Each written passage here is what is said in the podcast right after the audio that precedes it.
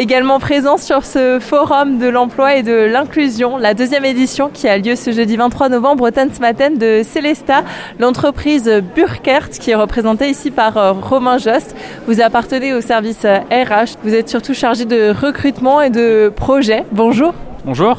Alors effectivement, on est présent sur ce salon euh, parce qu'on apporte euh, une importance particulière hein, justement pour les personnes en situation de handicap.